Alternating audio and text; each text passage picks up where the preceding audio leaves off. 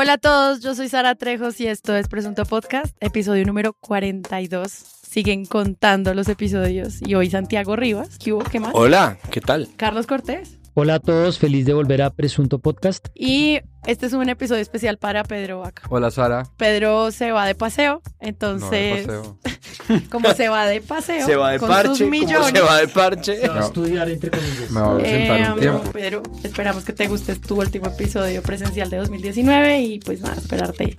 Si este proyecto sigue gracias a todo el mundo del 2020, pues bienvenido again.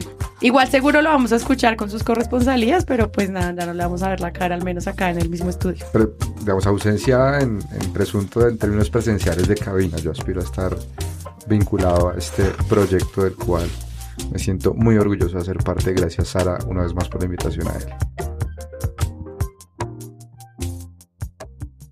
Hoy estamos a un mes casi, poquitito, de las elecciones regionales más importantes de los últimos años. Siempre es así, ¿no? Como estas son las más importantes. Nosotros queremos, obviamente, estar muy pendientes de lo que va a ocurrir y por eso estamos planeando un episodio de panorama sobre varias preguntas que tenemos sobre este tema.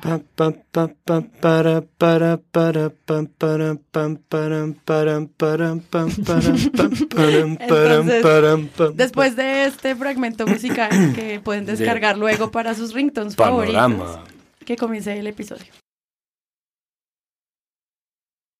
Empecemos preguntándonos cuál es la influencia en términos de comunicación en torno a las elecciones. O sea, realmente el papel del periodismo siempre está en la toma de decisiones adecuadas para que los ciudadanos puedan participar en democracia y en este caso votar correctamente.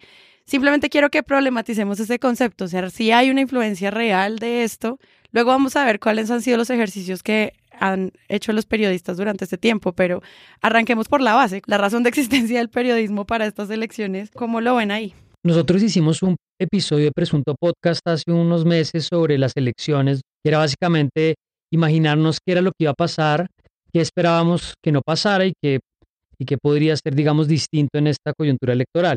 Y ahí se plantean algunos elementos que creo que va a ser interesante retomar pues a la luz de ciertos cubrimientos, de algunos ejemplos que hemos seguido esta semana y que hemos venido comentando. A mí, sin embargo, me embarga una pregunta, tengo como una encrucijada sobre para qué sirve este trabajo que están haciendo los periodistas en el contexto, en el contexto electoral, en el contexto. Y pues en particular ahora hablo de los medios nacionales o de los proyectos que intentan mover una agenda desde una perspectiva más general. Podemos analizarlo más en detalle ahorita, pero pensaba en los videos que está haciendo la puya sobre las elecciones locales. Nosotros mismos en la mesa de centro vamos a hacer unos videos sobre algunas de las elecciones locales. Cuña. Por favor, véanlo ya, apenas salga.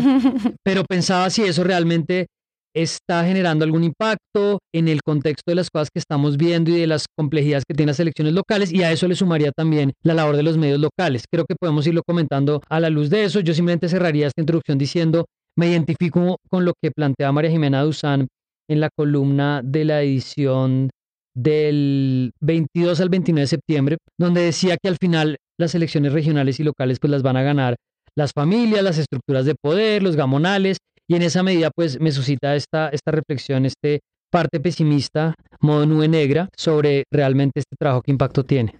Yo quisiera arrancar como por una suerte de requiem por aquellos, estamos hablando de elecciones locales, y yo sí tengo que recordar acá que al menos 353 municipios en Colombia no tienen ningún medio de comunicación local. Es decir, estamos hablando de que municipios como Alto Baudó, Jurado, Medio San Juan en el Chocó, eh, Maguipayán, El Rosario en Nariño. Este podcast no tiene ni siquiera un insumo en el cual basarse para, para ver cómo está haciendo el cubrimiento, pero ahí va a haber elecciones, ahí se van a nombrar autoridades y sin duda creo que esto es algo en lo cual valdría la pena reflexionar. Lo segundo es que yo, yo tengo la sensación de que estamos en una extensísima elección, es decir, desde el referendo, perdón, plebiscito por la paz 2016 a hoy, pareciera que no hemos salido de, de ese mismo proceso electoral con vertientes distintas y a pesar de que son elecciones locales, hay mucho argumento redundante desde el 2016 a hoy y creo que eso pues influye un poco en el cubrimiento.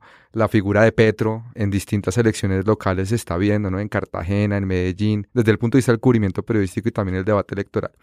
Y por último, yo creo que hay un tema también de el consumo de contenidos. ¿no? Exacto.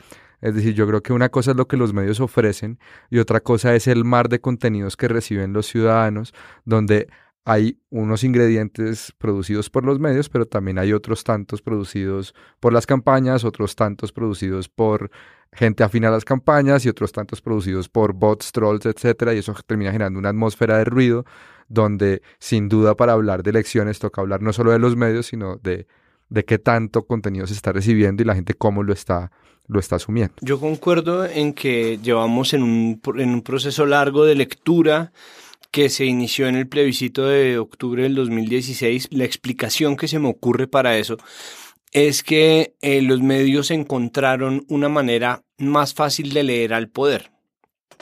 ¿Qué siento yo? Que nosotros eh, tenemos nuestro consumo de contenidos o nuestra oferta de contenidos escindida en varios niveles. Entonces el nivel de los medios regionales y locales, por supuesto, tiene ciertas necesidades que cubrir y eso la aboca directamente a ciertas relaciones con el poder.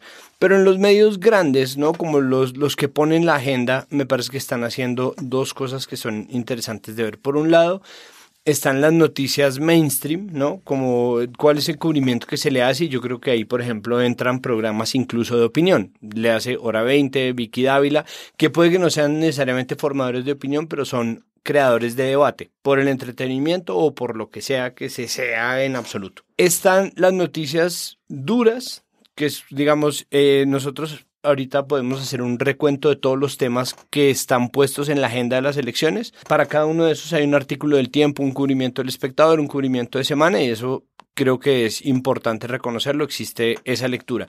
Pero en general las herramientas de análisis en cuanto al poder los está haciendo ya muy tarde en los medios el periodismo de opinión. Y creo que el pesimismo de Carlos viene directamente de ahí, es que el periodismo de opinión no tendría por qué ser el único encargado de hacer análisis porque siempre que se hace periodismo de opinión se hace muy tarde en el tiempo, mientras que si los medios afinaran su relación con el poder, tendrían una lectura mucho más clara de esos clanes de los cuales se niegan a hablar en sus noticias informativas, porque podrían haber hablado de eso desde hace mucho, mucho tiempo y sin embargo se dedicaron desde el 2016 a evaluar cuál es el poder del sí y el poder del no dentro de los muchos matices de una política partidista que está muriendo, como es la colombiana. Estamos llenos de porcentajitos chiquitos, ¿no? Como un poco como la Liga Peruana o como la B colombiana, con un montón de movimientos ciudadanos, eh, alianzas programáticas, candidatos por firmas, que es muy difícil seguir hasta que no existe un encañonamiento o un toco madera asesinato de ellos y ahí creo que se reparte un poco eso. Otro movimiento fuerte que se dio en las últimas horas fue la inscripción oficial de la candidatura del candidato Carlos Fernando Galán, ha tenido un discurso buscando canalizar el inconformismo de la gente que ya está cansada de los extremos, de la pelea izquierda eh, izquierda derecha. Pero si fuera un periodismo distinto al periodismo de opinión, el análisis lo tendríamos hecho desde hace mucho tiempo porque todos estos clanes son cocciones lentas. Entonces ya cuando sale María Jimena Duzán a decirlo, cuando sale la puya regional, la percepción de que es tarde, pues se debe precisamente a que ellos tuvieron que hacer un, un, ejercicio que los medios mismos se negaron a hacer durante mucho tiempo. Si hay un cubrimiento, no estamos diciendo que no lo hay. La pregunta inicial era si hay un impacto de ese cubrimiento realmente en las decisiones. No lo sabremos, o sea, lo vamos a evaluar después. Pues para mí está ahí. Es muy tarde, yo creo que no. Yo creo que en este momento no. Tan, tan es así que la columna de María Jimena Duzán que menciona Carlos se Ajá. llama Los que van a ganar. O sea, no es, no es, Tal podrían vez. ganar los clanes o, o el peligro de que ganen los clanes, no, es van a ganar. que mientras en las altas esferas se pelean uribistas y antiuribistas, porque sí paz y porque no paz, ¿sí? Los verdaderos poderes, que son estos clanes políticos, se están apropiando y adueñando de este país, sin que nosotros nos demos cuenta. O, lo que es peor, nos damos cuenta, pero no, no movemos ni un dedo. Y la percepción que queda después de los videos del apoyo es un poco lo mismo. Dilian Francisca va a poner eh, gobernador en el Valle, alcalde en Cali, ¿no? Como lo que se venga, se deriva directamente de esos clanes. Entonces, creo que no, y el periodismo lo sabe. Como no importa cuántos debates hagamos, análisis, reflexiones, infografías, ¿ustedes creen que ahí la influencia pues de comunicación no es alta. Pero es que yo, yo empezaría un poco por el final. Estamos hablando de una elección local, ¿sí? Elecciones de alcaldes, de gobernadores, de eh, concejales, diputados de asambleas. Y para poder hablar de una elección local, en principio tendríamos que tener un periodismo local fuerte. Entonces tenemos una coyuntura de debilidad que es la crisis del periodismo. Hemos estado comentando mucho sobre ese tema, sobre el estado en general de la industria, el estado de ánimo de los periodistas. Ese es un problema nuevo. Pero hay un problema que viene de mucho tiempo atrás y es que el periodismo local está financiado principalmente por actores públicos y privados que determinan la agenda noticiosa. Por supuesto que hay excepciones, hay esfuerzos de algunos medios, pero ese, ese punto de partida hace que cubrir una elección local sea muy complejo. Entonces yo pensaba, ok, qué han hecho bien y qué han hecho mal los periodistas, qué han hecho bien y qué han hecho mal los medios. Y podemos poner ejemplos. No sé si realmente haya sido solamente desde el, desde el periodismo de opinión. Yo creo que la información ha estado. Las organizaciones de sociedad civil hacen alianzas, cuánto están gastando los candidatos, eh, firmen un acuerdo de que no se van a agredir. Bueno, una cantidad de elementos que están ahí. Eh, se están poniendo denuncias. Y ahí viene un poco la pregunta por, por estos proyectos o estas iniciativas nacionales que intentan jalonar un poco eh, algo de indignación y de, y, de, y de ponerle el dedo a la llaga de lo que está pasando. A diferencia de otras regiones, en el Valle del Cauca no son tan importantes los clanes o las familias políticas que se le dan el poder, sino las figuras políticas, esas personalidades que arrastran su propio brillo. En este momento la figura más importante es la baronesa electoral Dilian Francisca Toro, quien es la gobernadora y cuenta con un 64% de aprobación por parte de los vallecaucanos. Entonces estamos hablando de, de, la puya. Yo veía, entonces, claro, en, en Neiva, no, que Cielo González y el hermano van a volver a ganar. Eh, en, el, en Barranquilla, los Char, que pues ya es mejor dicho, algo a lo que empiezan a ponerle atención los medios, pero no porque sea un poder local, sino porque es un poder local con vocación de poder nacional, porque van a poner presidente. Le tengo otra pregunta de las finales. ¿La Casa Char va a poner presidente? ¿Quiere? Bueno, ¿quiere poner presidente? ¿Quisiera? Voy a responder la Casa Char va a poner presidente, pero del Junior. Muy correcto, políticamente correcto.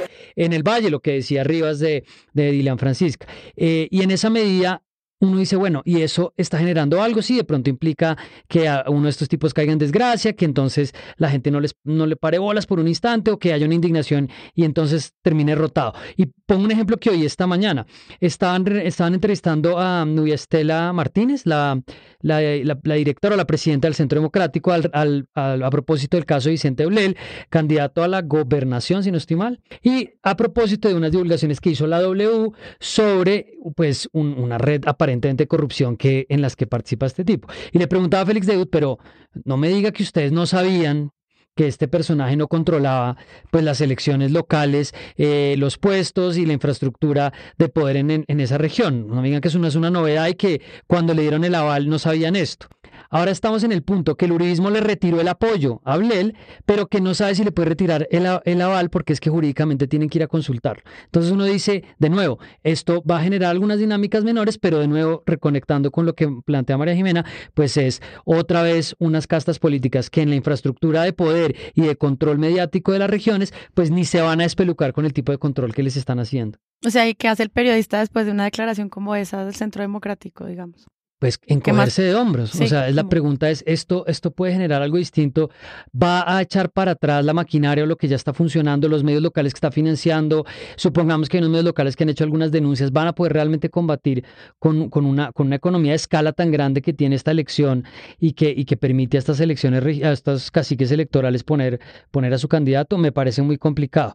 Y en esa medida es que yo digo, ok, hablemos de algunos casos de cosas que se han hecho bien, digamos cosas que se han hecho mal, pero ¿qué hacemos con esa foto? Listo. General? Entonces, para lo siguiente quisiera entonces que habláramos como de cuáles son esos temas que terminan definiendo el cubrimiento. Yo es que creo que hay como tres elementos en el cubrimiento. Uno es, digamos, las condiciones para que se surtan unas elecciones. Y pues estamos hablando de unas elecciones locales post acuerdo de paz, donde hay un incremento de la violencia tremendo y donde, digamos, creo que es bastante evidente que no se están brindando las garantías para que todos los candidatos puedan estar en igualdad de condiciones y eso es grave para la vida democrática. Yo siento que los medios lo están contando, yo siento que el gobierno tampoco está evadiendo la situación. Creo que incluso la reacción de la Unidad Nacional de Protección, o sea, lo que demuestra su propia ineficiencia, es decir, el, no, creo que el gobierno quiera que sigan matando eh, candidatos, pero eso tiene que ver sobre todo con las condiciones. Después hay otra parte y es información que es útil pero que al final no importa tanto. Es decir, yo recuerdo un, un, un, especial que sacó hace poco RCN Radio, Yolanda, donde se hablaba del nivel de cumplimiento de los candidatos con respecto a cuentas claras y el reporte de información financiera, que me parece un ejercicio de investigación muy útil, pero eso al final, digamos, más allá de un nicho muy particular, no conmina ni invita a que los que estén atrasados lo, se pongan al día. Es decir, faltar esas reglas dentro de un debate electoral local como que no importa mucho, por más allá de que se diga y después están como lo, lo, lo, que yo llamaría las taras políticas en Colombia, ¿sí? Donde pues uno tiene eh, el argumento de si se le está regalando el país a las FARC o no, el argumento de si Petro sí, si Petro no, el argumento de si es el bendecido o el no bendecido por Uribe, que en el caso de, de Bogotá es metro por arriba, metro por abajo, es decir, al final eso es el plano de superficialidad en el cual está realmente la discusión eh, política, creo yo, en, en, las principales ciudades, y hablo, no sé, de Santa Marta, Cartagena, Cúcuta, Medellín, Cali, Barranquilla, son lugares donde, donde, donde uno puede casi que hacer un, un hilo conductor entre el 2016 y hoy, y es como un reencauche de los mismos argumentos y ahí tiene que ver mucho con el consumo de los medios de comunicación. Al ciudadano muy seguramente no le está interesando tanto si sus candidatos están cumpliendo con la normatividad electoral. Creo que les interesa más e-, echarle digamos, echarle carbón a un fuego de los buenos y los malos. En Santa Marta, recientemente, ya los discursos públicos de los dos candidatos a la gobernación llevaron a los golpes en las calles de los seguidores. esto es algo, no solo una violencia de, de, de, las regiones apartadas, sino también una violencia urbana alentada por los discursos de los, de los políticos. Y esto es algo en lo cual, pues, el, el periodismo lo puede contar, pero pues al final lo que está de alguna manera deteriorado es el debate político, ¿no? En general, yo veo los, eh, un tema nuevo, ¿no? Que, que, todos sabíamos que iba a pasar, que es el tema de la corrupción. Eh, pues digo, ya no está tapado por el tema de la violencia, pero el tema de la violencia también está, ¿no? El tema de la violencia volvió y creo que el rearme de, de, de esta disidencia nueva de, de las FARC lo que hace es permitir que la gente reincida en los temas viejos eh, tenemos el tema eh, de la corrupción y, del debate político eh, a través de la lente de la judicialización y eso es un cubrimiento constante, ¿no? Que existe como este es corrupto porque este, este es corrupto porque este es corrupto y existe por supuesto el debate o no, perdón, no el debate, la presentación de las facetas emocionales, emotivas y afectivas de cada uno de los candidatos de las ciudades centrales, ¿no? de los centros urbanos principales, ante la imposibilidad de hacer un mapa político. Entonces lo que nosotros tenemos es un poco un mapa afectivo, un mapa de alianzas muy someramente hecho, dependiendo del medio. Lo llamativo es que esta ya es la segunda reunión del mandatario con los Char en menos de dos semanas. Recordemos que fue gracias a ellos que logró el quórum en el Congreso de la República para aprobar en primer debate el Plan Nacional de Desarrollo, a pesar de la orden expresa de Germán Vargas Lleras, líder de Cambio Radical, de no hacerlo. Lo que supimos es que estas reuniones buscan que la bancada costeña pueda apoyar proyectos del gobierno a pesar de los partidos. Es decir, a pesar de lo que piense Germán Vargas, a quien valga la pena decir, muchos dentro de su colectividad ya no lo ven como el líder natural y un cubrimiento noticioso que nos permite saber quién tiene un expediente, quién no, quién está amenazado y quién no y cuántos van. Es decir, vuelve, vuelve a ser una cifra, pero sigue sin tener un peso específico ni tiene nada distinto de, de la zozobra permanente de otra vez volvió la violencia a las elecciones colombianas y en esas nos la vamos a pasar. Yo creo que de ahí no vamos a salir. Hay una parte importante de lo que plantea Pedro sobre cuáles son los temas alrededor de los cuales giramos y en qué medida eso también lo terminan poniendo los mismos candidatos o los líderes políticos. Y esto pues es un elemento adicional de complejidad. Creo que es obvio que los medios siguen poniendo agenda, sobre todo los medios a través, de sus voces más representativas, entonces son las personas en redes que generan conversación, Félix de Bedú, Daniel Coronel, Vicky Ávila, eso sigue siendo una realidad, pero la fuerza que tienen los líderes políticos siempre con esa vocación del poder nacional, de lo que viene, no, es que, es que se está jugando la previa de la elección presidencial. El poder que esas figuras tienen para ponernos a hablar de algo alrededor de una elección es, es gigantesco. Entonces, pues Petro puso el tema de la agenda como el centro de la conversación y como el eje de la elección de Bogotá. O sea, la elección de Bogotá es un referendo alrededor del metro, que sigue siendo algo que la gente no entiende del todo. A uno le dicen que es que si ponen un metro por arriba se acaba el mundo, pero que que por abajo eh, los niños y, las mujeres y las minorías van a ser realmente incluidas en el país. Es decir, una cantidad de ideas que, que pues por supuesto no son ciertas, pero que de cierta manera terminan definiendo el curso de la elección. Y creo que eso le le complica aún más el rol a los medios, porque uno se pregunta, ok, entonces, este es el tema, ¿debería ser ese o no debería ser ese? No, pues claro que el metro es importante, pero, pero ¿será que podríamos hablar de algo más? Y creo que lo mismo sucede, por ejemplo, en Medellín alrededor del caso de Hidroituango o de la presencia de Petro como el fantasma del castrochavismo en, ese, en esa ciudad. Entonces, a Daniel Quintero, que me parece que lo podemos criticar por miles de razones, porque a mí en particular no me parece un político fuerte, ahora resulta que la mejor manera de desprestigiarlo es porque votó por Petro en segunda vuelta. Entonces, repito, eso, mm, eso le complica más la ecuación a los medios. Hay un tema, escuchando a Carlos, y es, no sé si coinciden conmigo y que hay como una suerte a los medios que les encanta hacer balances a la lata, hay como una asepsia a evaluar a los que entregan. ¿no? Eh, es decir, también es una muy buena oportunidad para que los medios hagan un cierre de cuentas con aquellos que están entregando, entre otras cosas, porque buena parte de los candidatos vienen de alguna manera apadrinados por los que han estado los últimos cuatro años dentro del poder. Y aquí pasa algo que yo lo, prefiero dejarlo como una pregunta porque es algo que a mí me inquieta y es, en realidad, hay un nivel de contaminación financiera del debate público con dineros del Estado. Sí, o sea, aquí hemos hablado varias veces de la pauta y pues uno perfectamente puede ver en, en, el SECOP, en esa información es pública, cuánta plata y a qué medio se la dio determinada alcaldía o gobernación. Y la pregunta que uno se hace es si los últimos cuatro años de pauta determinan parte del cubrimiento, tanto del cierre de cuentas con la administración como el posible apadrinado o apadrinada de esa administración a futuro. Y yo creo que ahí es donde se guardan muchos silencios dentro de los medios de comunicación. Y es ahí donde, por ejemplo, iniciativas como la de la puya regional son supremamente valiosas. Es decir, así como a veces nos quejamos del centralismo informativo del país, en elecciones locales de este tipo, con entornos de autocensura comprada desde las gobernaciones y las alcaldías, el hecho de que exista un formato de video que recoja y por lo menos exponga cómo, cómo, cómo se mueven los clanes políticos en las regiones es algo que cubre algo que no pueden, un cubrimiento que no pueden hacer los propios medios locales. O porque por un lado están de alguna manera con una lealtad encubierta porque han recibido pauta, o porque aspiran en el próximo periodo a que gane otra tendencia para recibir la pauta. Entonces ahí yo creo que esto es un ingrediente que, que no podemos perder de vista porque, digamos, poniendo un poco el, caso del, del del, del, metro en Bogotá, una de las cosas que, uno, que a uno le hace falta en la discusión es cuál es la evaluación sobre la gestión del metro desde un punto de vista periodístico informativo y si tiene sentido dejarlo contratado o no antes de una elección. Es decir, creo que ahí, si, eso se saldara desde el punto de vista periodístico, le quitarían al mismo Petro un caballito de batalla, pero como no hay información sobre si las cosas se están haciendo bien o mal, ¿no? Entonces eso deja un terreno gris en el cual podemos hacer girar la, la elección de Bogotá alrededor del metro, por más que haya otros tantos temas que la ciudad debiera debatir. La idea de, de, usar el final de la administración para promover a la que viene y a la vez gastar muchísimo dinero en publicidad para lavar un poco la imagen de la que pasó.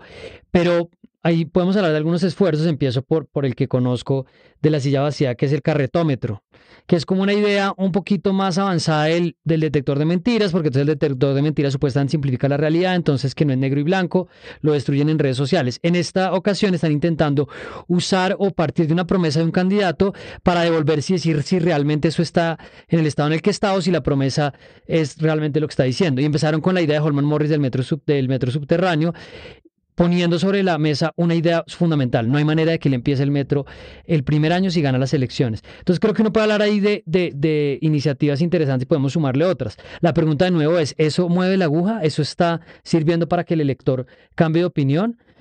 pienso nuevamente que no. Lo que pasa es que muchas veces la prensa no ejerce el papel de la oposición, sino que participa directamente del poder. Si nosotros saneamos un poco la relación de los medios con el poder y logramos como sociedad civil ponernos en el lugar de la sociedad civil, y no simplemente como los pavimentadores de ese camino, es posible que en algunas elecciones logremos que eso tenga algún tipo de incidencia. Mientras no sea así, va a seguir existiendo una lectura completamente afectiva, sin herramientas para afianzarnos tampoco afectivamente, es decir, leer en dónde está la trampa del carisma, leer en dónde está eh, la trampa de las noticias positivas y en dónde está exactamente lo que nos debería importar de un candidato independientemente de si estamos de acuerdo o no con él.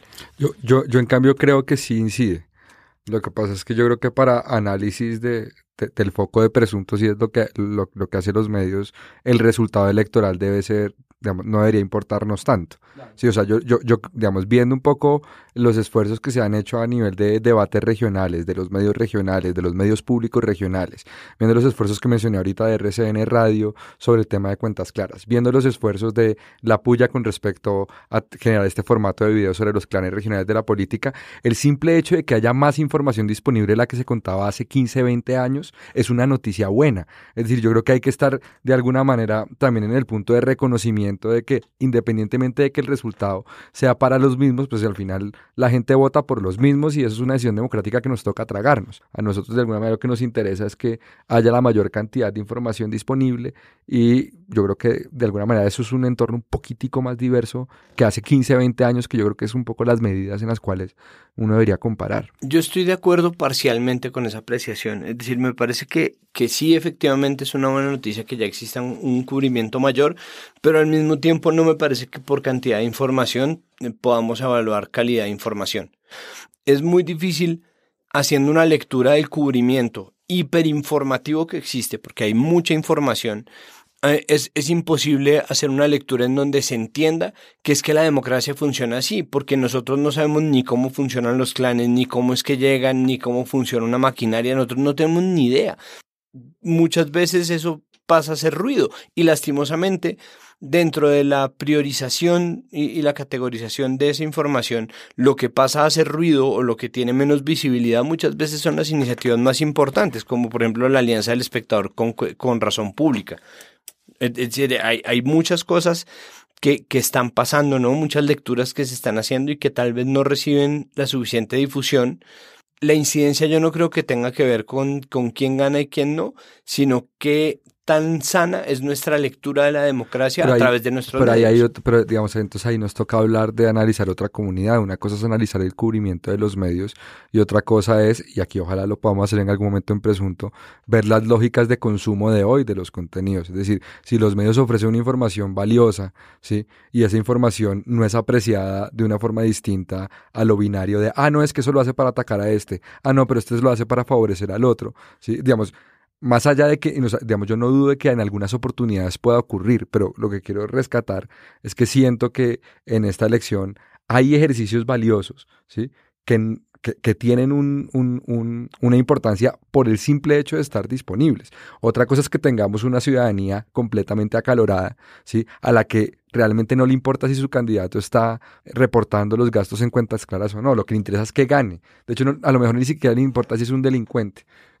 lo importa es que gane. ¿sí? Y creo que ahí entonces no estamos hablando de, de, la calidad del contenido eh, de periodístico, sino que estamos hablando de un déficit de cultura en el consumo de medios de comunicación bajo un estándar democrático y es otro chicharrón, ¿sí? Del cual se tendrá que ocupar la humanidad, ojalá muy, muy pronto. Cuando estábamos hablando de, por ejemplo, la violencia hacia los candidatos como un reporte que los medios pueden hacer de cuáles son las personas que están siendo amenazadas usando reportes de la sociedad civil, tipo lo que está proponiendo la misión de observación electoral y los reportes que hay. No sé si, además de llamar la atención sobre lo que es violento, de pronto, si el punto ya no es entender, no o sea, no estamos a tiempo de comprender los poderes locales, tal vez el papel pueda ser más como una especie de periodismo de servicio. No sé, de repente hablar de el constreñimiento al votante no está bien, no deje que le compren el voto, como ya un tema más de el actuar democrático de la gente. Se me ocurre, no sé, lo último que publicó Daniel Samper en su videoblog sobre los la compra de votos y con humor y de pronto acercarse desde esa manera. No sé ustedes qué opinan, si de pronto por ahí hay como una salida un poco más interesante para lo que quedan estas semanas. En este punto de consumo de redes sociales, de realidades simplificadas, realmente el periodismo puede darse el lujo de dejar de lado el efecto. Yo creo que ahí hay una, una línea que conecta entre la necesidad de que el periodismo se consuma, tiene que ver con la necesidad de que tenga impacto pienso que es, que es una realidad que al menos se están enfrentando. Eh, pero claro, nos abre otro camino y es, entonces el periodismo es activismo, entonces el periodismo es simplemente una estrategia comercial de persuasión, pero creo que ahí hay una línea que hay que ver y es como, ok, nosotros estamos enfrentando una elección en medio de unas infraestructuras políticas, de unas castas, que además está lleno de eufemismos, ¿no? La casa política, el clan, el, planchar, eh, la maquinaria aceitada, eh, todo está listo para que llegue el heredero de la... Una telenovela, yo Los Aguilar que han invertido todo su presupuesto en blanquearse los dientes. Eh, los Aguilar en, Santander. Dios mío, por favor, que le pongan límite a ese estado de fluorescencia dental. Eh, y pienso que, que, puede tener que ver un poco con lo que dice Sara de ¿Cuál puede ser el servicio que dé la elección? ¿Qué impacto puede tener? ¿Qué puede generar realmente un cambio? Y pues yo realmente no tengo la respuesta, pero sí pienso que, o sea, si yo fuera jefe de una sala de reacción en este momento y antes de que me echaran, yo diría... Qué malo. Emoji de niño llorando, GIF de niño llorando y después riéndose. Riéndose y después llorando, perdón. Emoji de niño riéndose y después llorando. Eh, yo trataría de decir, yo no voy a cubrir la elección con lo mismo es que me parece que es duro, ¿no? Como, bueno, ¿cuáles son las propuestas del candidato? Porque nos dicen, es que hay que hablar de las propuestas. Bueno, pero, jue madre, ¿qué, decimos de las propuestas? Creo que sí, es una, una reflexión Pues el metro, metro elevado, metro subterráneo. Me propongo un metro que aparece y desaparece, un metro, un metro holograma.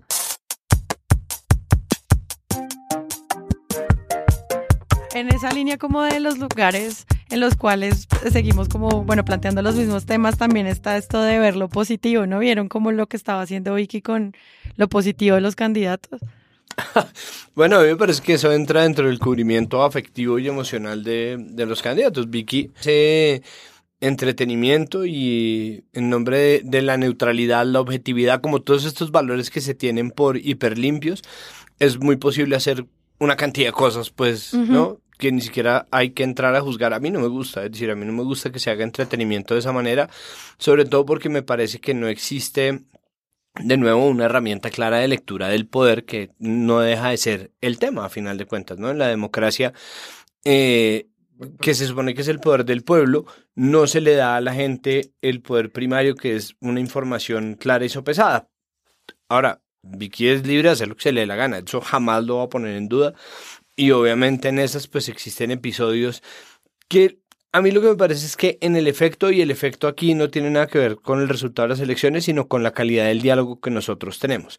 Y la audiencia activa más fácil de leer es la audiencia en las redes sociales.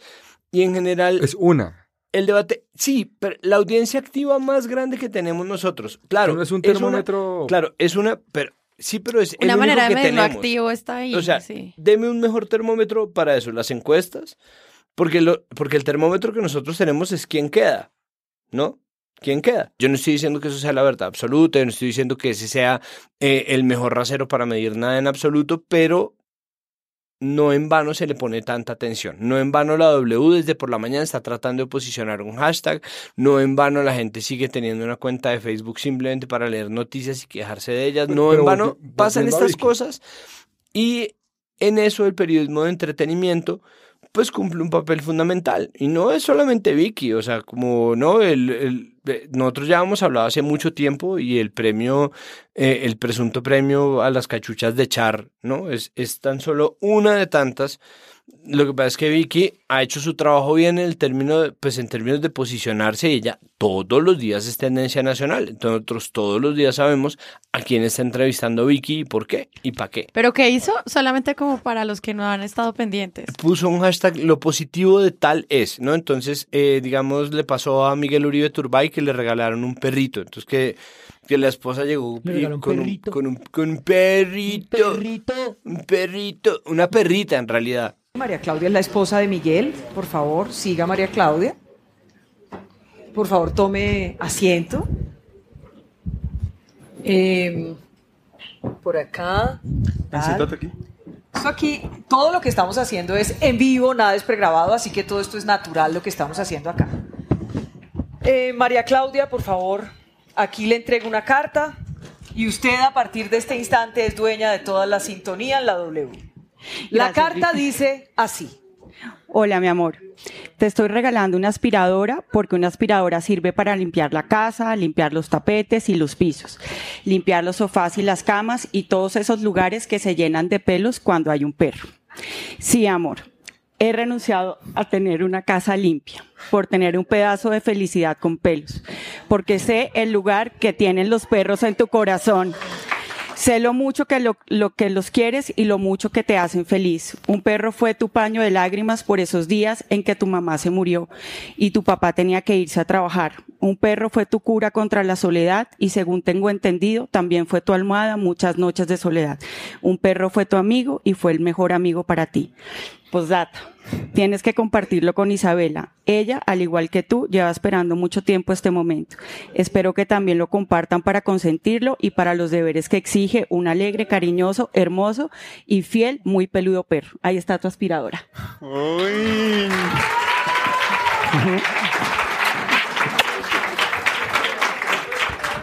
Mira. Miguel, ¿qué tal? No, puede ser. Por favor, María Claudia. Haga usted la entrega. Presentemos aquí. Ay. María Claudia, mira el micrófono.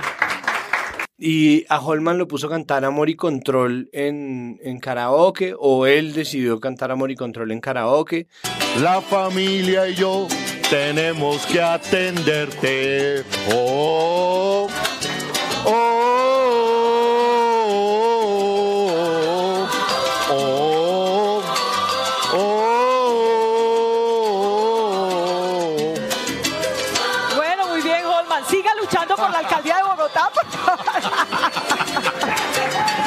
Mire, esa- solo quien tiene, solo quien tiene hijos entiende que el deber de un padre no acaba jamás. Es una canción Muy bellísima. bien. Holman, gracias. Y los otros sí no tengo ni idea. Amor y control canto, wow. ¿Qué diría un terapeuta de que Holman cantara eso en el contexto de las denuncias sobre supuesto acoso sexual y acoso? No, Ah, una yo, yo estoy, no, es completa- está estoy completamente en desacuerdo con, con, con Santiago. O sea, Pero me una cosa parece- antes, Claudia sí. López saltó lazo, solo para dar con, como Ah, el elemento adicional. bien. No sé qué hizo Galán. Él, él dijo que él no era de ninguno de los políticos de los de siempre, que él es algo nuevo, muy nuevo, representa a la ciudadanía. Bueno, pero yo lo interrumpí, Pedro, ¿qué iba a decir? Pero No, una ah, cosita o sea, con lo de Galán antes sí es, él estaba haciendo en medio de su campaña visitando las otras campañas y recuerdo que Caracol Televisión hizo como lo nunca antes visto, o sea, apoyando esta imagen de Galán nuevo político. Como nunca antes un, po- un político había ido a una campaña y pues eso era una, digamos, noticia del, del Sí, noticiero sí, de sí, sí, mediodía. Yo quiero decir algo sobre eso, pero... No, no, yo, yo- creo que uno de los grandes retos de este podcast es, digamos, tampoco personalizar las críticas, ¿no? Es decir, yo, yo entiendo que haya formatos que no nos gustan, pero digamos también como calificar lo que hace Vicky como periodismo de entretenimiento me parece que también es un poco ridiculizar un esfuerzo que me parece que por lo menos dinamiza la discusión y quiero poner un paralelo. Hace un año más o menos eh, se montó un- un- un- una discusión porque Vargas Lleras le respondió a Yolanda Ruiz que qué preguntas tan chimbas, precisamente por referirse a temas de la vida personal. Y yo dudo, Santiago, que su merced califique esa pregunta de Yolanda como un periodismo de entretenimiento. Es decir, yo creo que eh, me, me parece que hay una apreciación más sobre la persona que sobre el ejercicio del cubrimiento electoral, en el caso de Vicky, y cuando otros periodistas apelan a hablar de la vida personal o de asuntos que podrían ser considerados superficiales, pues yo tampoco veo que automáticamente los estemos etiquetando como periodismo Yo de creo que sí. Pedro. En otros episodios cuando le, que le, le, ponemos un- le ponían un sombrero a Duque y cantaba rock and roll, o de repente cuando estaban haciendo pues como estas actividades en las cuales se les hacían preguntas muy superficiales, siempre habíamos llamado la atención sobre que eso era un periodismo. ¿Te que no parece que el ejemplo de. Yolanda con Vargas Lleras es periodismo de entretenimiento? Yo creo que tiene razón en la medida en que no se puede personalizar las críticas, pero por otro lado, Dar un perrito. el ¿qué activo, eso, pues, no, pero es que el activo, el activo más grande que tiene Vicky Dávila es su visibilidad. Es decir, ella se posiciona y a través de ella posiciona cualquier agenda o movida, pero la verdad es que la agenda de Vicky, como la de muchos periodistas, pues es ella misma. Es decir, ella a través de sus movidas posiciona su propio programa. Nada de esto está mal. ¿No? Y yo, ahí sí, bueno, ya que entramos en, en esto y estamos en la era del disclaimer, yo jamás, jamás de los jamases he sido un atacante de Vicky Dávila. Ella misma muy particular en el espectro de, de, cómo se lee la crítica a los medios, porque a ella le dan muy duro personalmente y no me parece que sea la manera, entonces entiendo a qué va usted. Por otro lado, el entretenimiento no es per se un código o un formato el, el, entretenimiento es una serie de recursos. Entonces, cuando Yolanda le hace esas preguntas a, a Vargas Lleras, sí efectivamente está haciendo periodismo de entretenimiento y sí está apelando al lado afectivo de los candidatos. Pero, como yo lo dije al comienzo de este mismo capítulo, yo no estoy en desacuerdo con que eso se haga del todo porque yo pienso que nosotros lo que necesitamos es afinar nuestro instinto y la intuición se educa también. Conocer mejor a nuestros candidatos también ayuda. ¿Qué es lo que pasa? A mí me parece que Vicky en nombre de la neutralidad incurren muchos vicios. Y el primer vicio en el que ella incurre a mí me parece que es volverse su propio producto. Y el segundo vicio en el que cae es que en nombre de la neutralidad no vaya a averiguar en la NASA si la Tierra es redonda o plana, sino que pone a debatir ¿no? En una pelotera de una hora a un terraplanista con una persona de la NASA a ver quién gana el debate. Y a mí no me parece que eso deba ser así. Que pueda ser así es una cosa muy distinta. Entonces, una cosa es el macro objetivo y la perspectiva según la cual Vicky Ávila es libre de hacer lo que se le dé la gana y lo hace además con gran éxito y a mí me parece perfectamente bien. Yo he participado en los debates en donde Vicky con todo esto de la ley TIC. Y otra cosa es lo que a mí me parece, que a mí me parece que eso es periodismo de entretenimiento. Lo que pasa es que el entretenimiento es un medio, no es un fin. yo, yo trabajo en un programa de entretenimiento que se llama Los Puros Criollos. Bueno, trabajaba en un programa de entretenimiento que se llama Los Puros Criollos.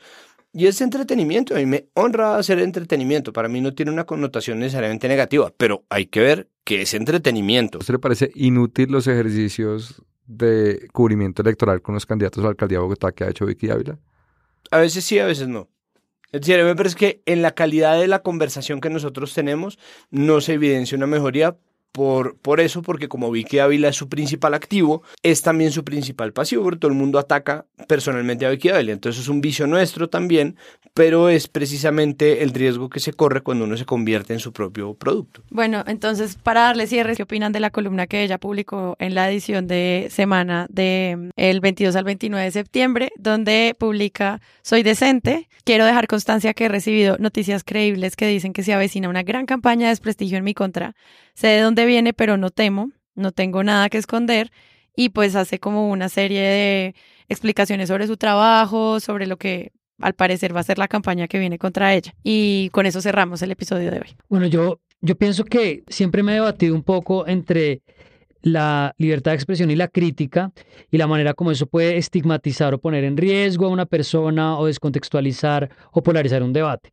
Para mí, el debate alrededor de la polarización y de la estigmatización no puede terminar por silenciar la crítica. Tuve la oportunidad de revisar mucho del trabajo que había hecho Vicky y a pesar de que la he criticado y que en muchas cuando estoy de acuerdo con ella, encontré que había hecho unas denuncias serias a las que la gente no les ha puesto atención. Esa fue un poco la experiencia que tuve de revisar cosas que ella había hecho antes con atención. He revisado otras que me parecen absurdas, como que tenga eh, de invitado permanente a Belardo de la Espriella y lo termine promoviendo como una persona que en última se vuelve una figura que yo le decía a ella en el momento, es que por esa vía vamos a terminar teniendo este tipo de candidato presidencial, por ese tipo de reflector que le has dado en otras oportunidades. Más allá de eso, creo que los periodistas sí están enfrentando una situación complicada.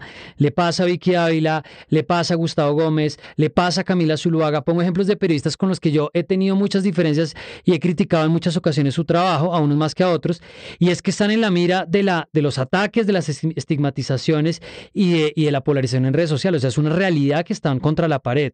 Y pienso en esa medida, pues que ella usa su columna para reclamar un estatus o una consideración sobre ella misma, me parece, digamos, que pues tiene derecho a hacerlo, pero me preocupa más el problema general que hay detrás de esto, y es que los, los periodistas están enfrentando una realidad, es que la gente indignada cree que entonces no hay, no hay, no hay opciones. Entonces los periodistas que cometen un error o con los que están en desacuerdo son prepago, son unos delincuentes, los financian no sé quiénes, que a nosotros nos pasa, a mí me pasa en la mesa en una medida mucho menor, pero pasa todo el tiempo. Si uno critica a uno, entonces está comprado por el otro. Y pues creo que ese mensaje que ella está tratando de poner sobre la mesa es que creo que hay un compromiso también de de poner un poco a estos personajes eh, pues en, un, en, una balanza y entender que también están haciendo un trabajo y no por una cosa que hacen con la que no estamos de acuerdo acabarlos y enterrarlos. A mí me parece, es decir, más allá de concordar con todo lo que dice Carlos, a mí me parece que el hecho de que Vicky Dávila se vea obligada a publicar una columna eh, haciendo ese tipo de aclaraciones eh, y el hecho de que se esté gestando una campaña de desprestigio en su contra, más allá de las tonterías que la gente dice en redes sociales, pues es muy preocupante es muy preocupante por lo que eso implica y me parece que pues, Vicky Ávila merece el apoyo de toda la comunidad periodística y de los medios en general. Es importante permitir que la gente dentro de las reglas de la ética, es decir, un apego eh, a la verdad y al oficio, eh, pueda hacer lo que se le dé la gana. Y, y, y si los periodistas empiezan a comprar eh, el cuento de que hay unos periodistas eh, prepago y esto se está haciendo una lectura demasiado simplista, ¿no? Y, que una periodista tenga que salir a defender su decencia eh, en, una columna de opinión, pues es una locura y habla de verdad de lo mal que estamos nosotros en términos de, democracia. Bueno, yo, yo quisiera arrancar como por una de las cosas que para mí desde, la, pues, desde el liderazgo en la Flip siempre me ha parecido una de las, de las cosas más tristes y es con alguna frecuencia, ¿no? los últimos cinco años, se acercan periodistas a la Flip eh, que me entregan, dice, bueno, si me llega a pasar algo, por favor publique esto. Y no, no estoy hablando de Vicky, ¿no? Es decir, como hay sobre varios periodistas, nosotros tenemos información de que publicamos algo si les llega a suceder algo o no pueden publicar. Y para mí eso es una responsabilidad muy, muy fuerte, hmm. pero habla también de un de, digamos, de, de un nivel de constancias que en privado o en público se quieren dejar por situaciones que se avecinan. Y esto creo que hay que entender esa columna como una medida de autoprotección y hay que entenderla como una medida de autoprotección eh, de buena fe. Pero el problema no es lo que se esté diciendo, sino quién lo está diciendo.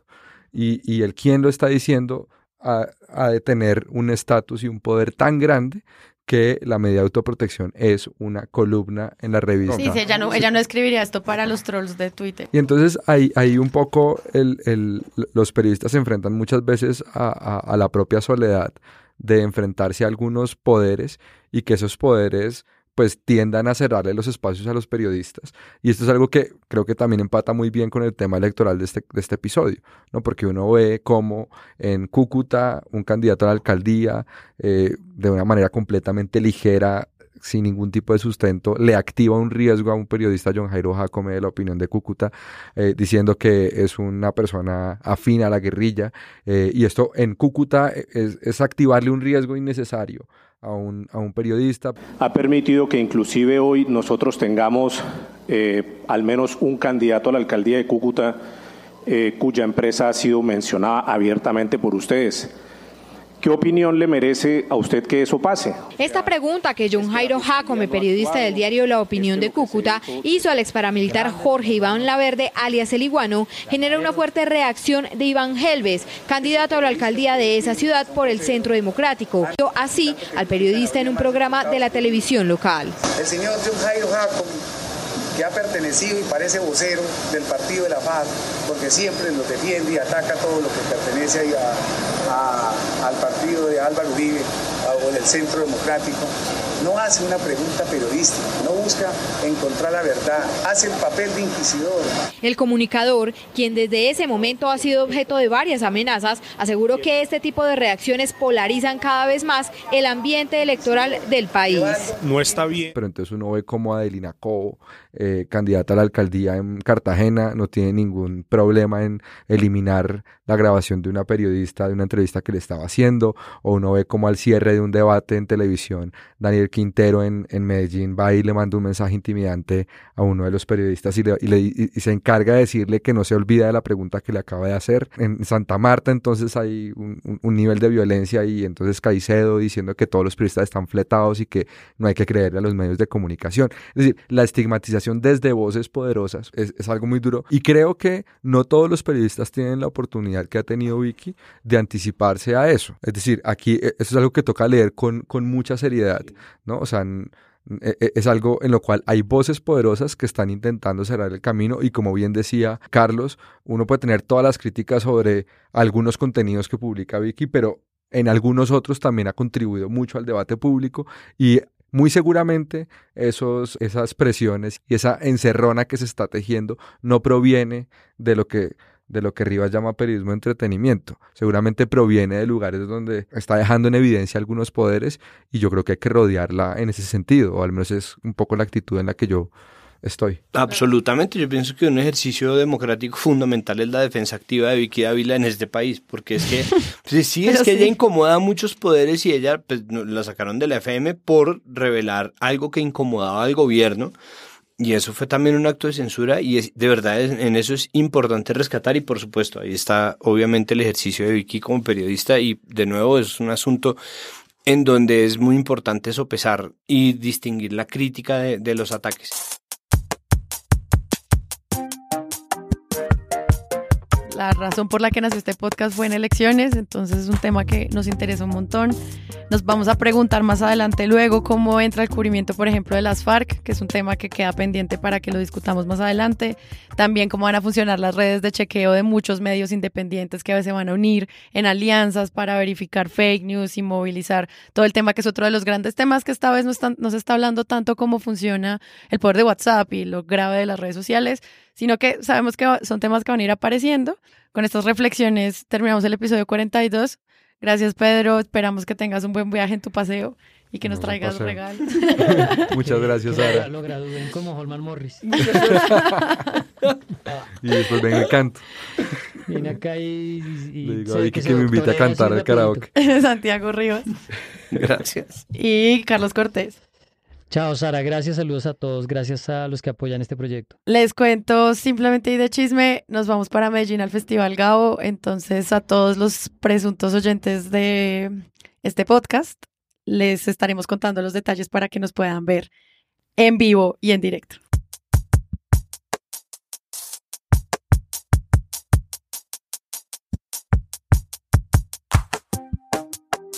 Presunto Podcast es un proyecto de Sara Trejos, Santiago Rivas, María Paula Martínez, Pedro Vaca, Jonathan Bock y Carlos Cortés. Grabamos el mismo estudio, un espacio de Magic Markers Producciones. Si quieren escuchar otros podcasts como este, solo ingresen a mismoestudio.com. Hay varias formas de apoyar este proyecto. Primero, les recuerdo que estamos en Twitter e Instagram con arroba presunto podcast, donde también pueden hablar con nosotros usando el hashtag titulastre. Si quieren pueden recomendarnos a sus amigos, solo deben enviarles nuestra página web presuntopodcast.com. Allí podrán encontrar varias opciones de plataforma de podcast donde pueden escucharnos. También pueden entrar a la plataforma donde ya nos escuchan, suscribirse para recibir notificaciones de nuevos episodios y calificarnos. Así podremos estar en el radar de más personas que están buscando podcast. Y finalmente, pueden apoyar este proyecto siendo Patreon. En patreon.com slash presunto podcast hay una comunidad de oyentes que hacen esto posible. Y de nuevo, muchas gracias. Los patrons que patrocinan este episodio son Daniel Quintero, Alejandro Rivas, Andrea Gómez Mejía, Andrés Guyabán, Arturo Durán, Felipe Useche, Ana Bustamante, Alvin Schumat, John Baruch Soto, Sebastián Martínez, Daniel Franco, Diana Verdugo, Iván Darío Cangrejo, Luis Guillermo Forero, Miguel Correa, Carlos Angulo, Daniela Muñoz, Isabel de Brigard, Viviana Castrillón, Carlos Beltrán, Daniel Restrepo, Diana Giraldo, Jorge Alejandro Cárdenas, Carlos Cantor, Nicolás Medina, Diego Torres, Nicolás Rodríguez, Andrés Castro Araujo, Juan Fernando Giraldo, Juan Fernando Mejía, Néstor Andrés Peña, Pablo Convers, Julio César Cucaita, Juan Carlos Rincón, Pablo Buendía, Santiago Sembrano, Simón Román, Pablo Villar, Jessica Larcón, Andrés Rodríguez, Bernardo Osa, Miguel Andrés, Susana Vélez, Mateo Quintero, Eduardo Castillo, Vanessa Velázquez, Mateo Flores, Miguel Villa, Tomás Villegas, Alejandra Rincón, Esteban Ramírez, John Bonilla, Santiago Pardo y los nuevos que llegaron esta semana. Jaime Infante, Alejandro Viles, Ana Bester, Ciro Rodríguez, Diego Silva, Gustavo García, Ricardo Nauza, Andrea Martínez, Andrés Rojas y Paula Andrea Rueda Castro. De nuevo, gracias por creer en el periodismo alternativo. Nos vemos en una próxima entrega. Chao.